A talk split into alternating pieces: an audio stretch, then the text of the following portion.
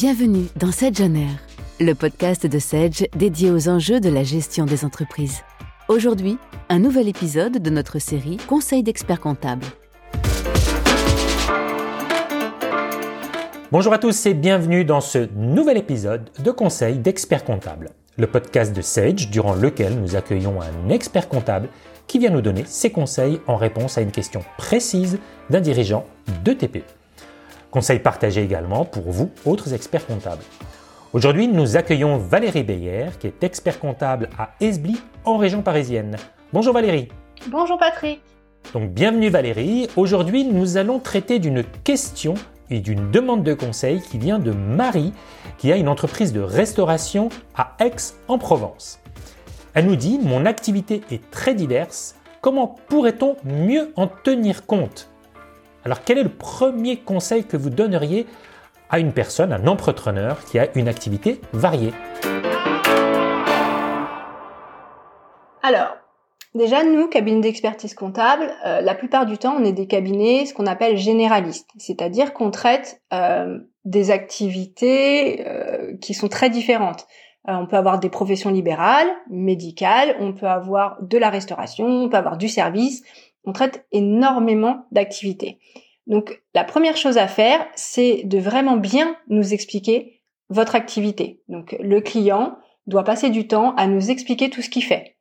Moi, je conseille aussi, enfin moi j'adore, hein, par, exemple, euh, aller euh, directement dans l'entreprise euh, du chef d'entreprise pour voir eh ben, comment il est organisé, comment ça se passe, comment il reçoit ses clients, comment il gère ses salariés, etc.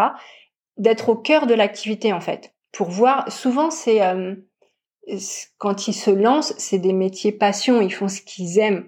Et, euh, et c'est intéressant de voir euh, l'exécution du travail et la passion qu'ils y mettent, etc. Donc il faut vraiment qu'ils nous racontent tout ce qu'ils font pour que nous, on puisse bien comprendre l'activité et bien la maîtriser.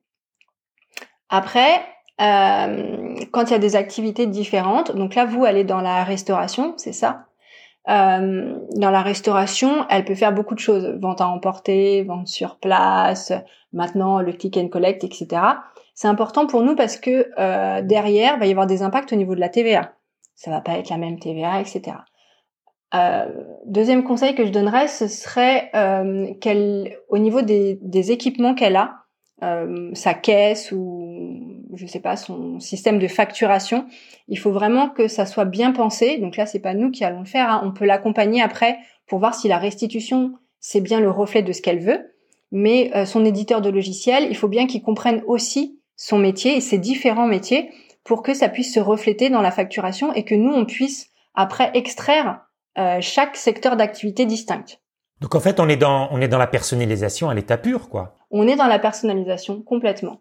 Il euh, faut savoir que le fait d'avoir plusieurs activités, euh, pour, pour l'entrepreneur évidemment c'est très bien de se diversifier, mais souvent l'entrepreneur il a besoin de, de savoir si euh, une activité en particulier gagne de l'argent ou pas. Donc le cabinet, ce qu'il peut proposer, c'est nous ce qu'on appelle de faire une comptabilité analytique. Donc une comptabilité analytique, c'est-à-dire qu'on va enregistrer les dépenses comme une société lambda, sauf que on va sous-catégoriser les dépenses en fonction du type d'activité. C'est-à-dire que si elle achète euh, des marchandises, euh, enfin, elle achète des matières premières pour de la restauration rapide, nous on va le mettre dans un compte, un sous-compte qui dit là c'est dédié à la restauration rapide.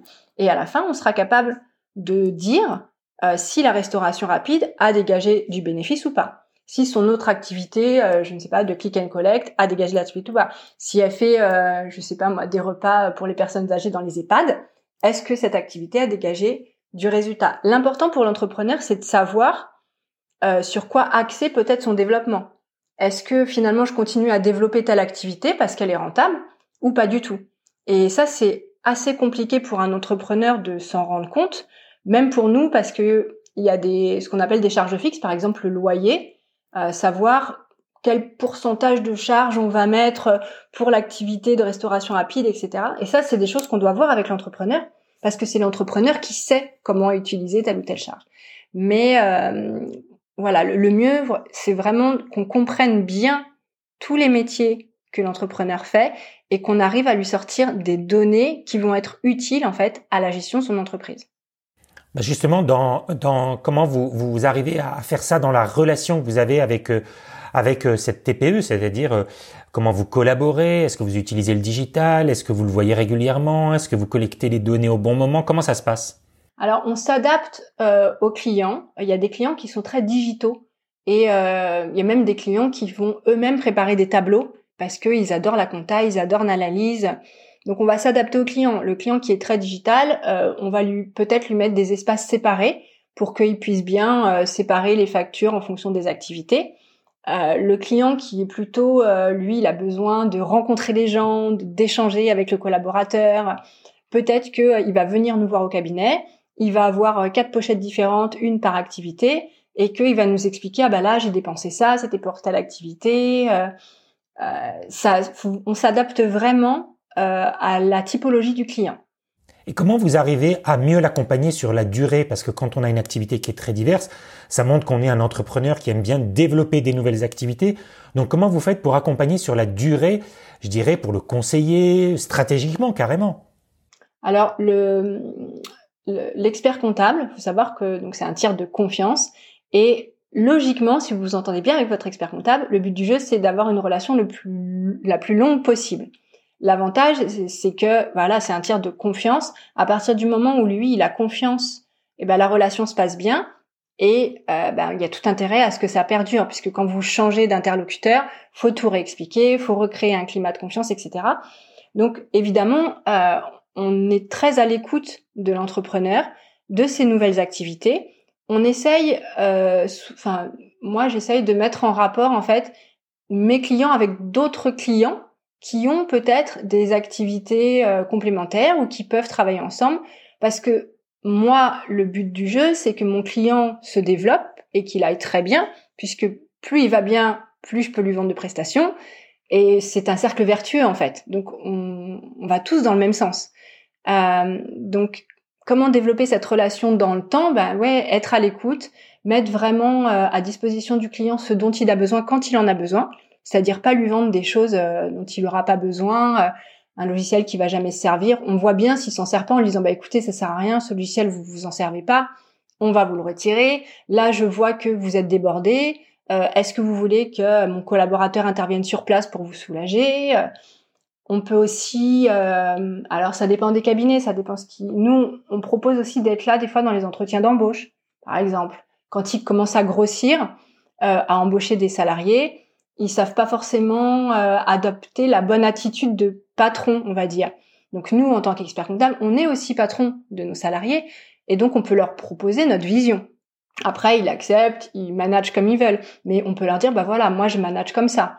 Ou pour vous, vous allez recruter euh, ben, des salariés qui sont confirmés, donc il va falloir leur donner des responsabilités, il va falloir leur faire confiance. On, voilà, on va essayer de leur apporter du conseil dans chaque domaine qu'ils vont petit à petit développer. On est dans un véritable accompagnement de développement et de business finalement. Exactement, c'est vraiment une, relation euh, main dans la main, j'ai envie de dire, où euh, ben, l'un fait grandir l'autre parce que moi j'ai des clients qui se développent et qui vont aller sur des secteurs ou qui vont euh, créer des sociétés que je ne connaissais pas, par exemple.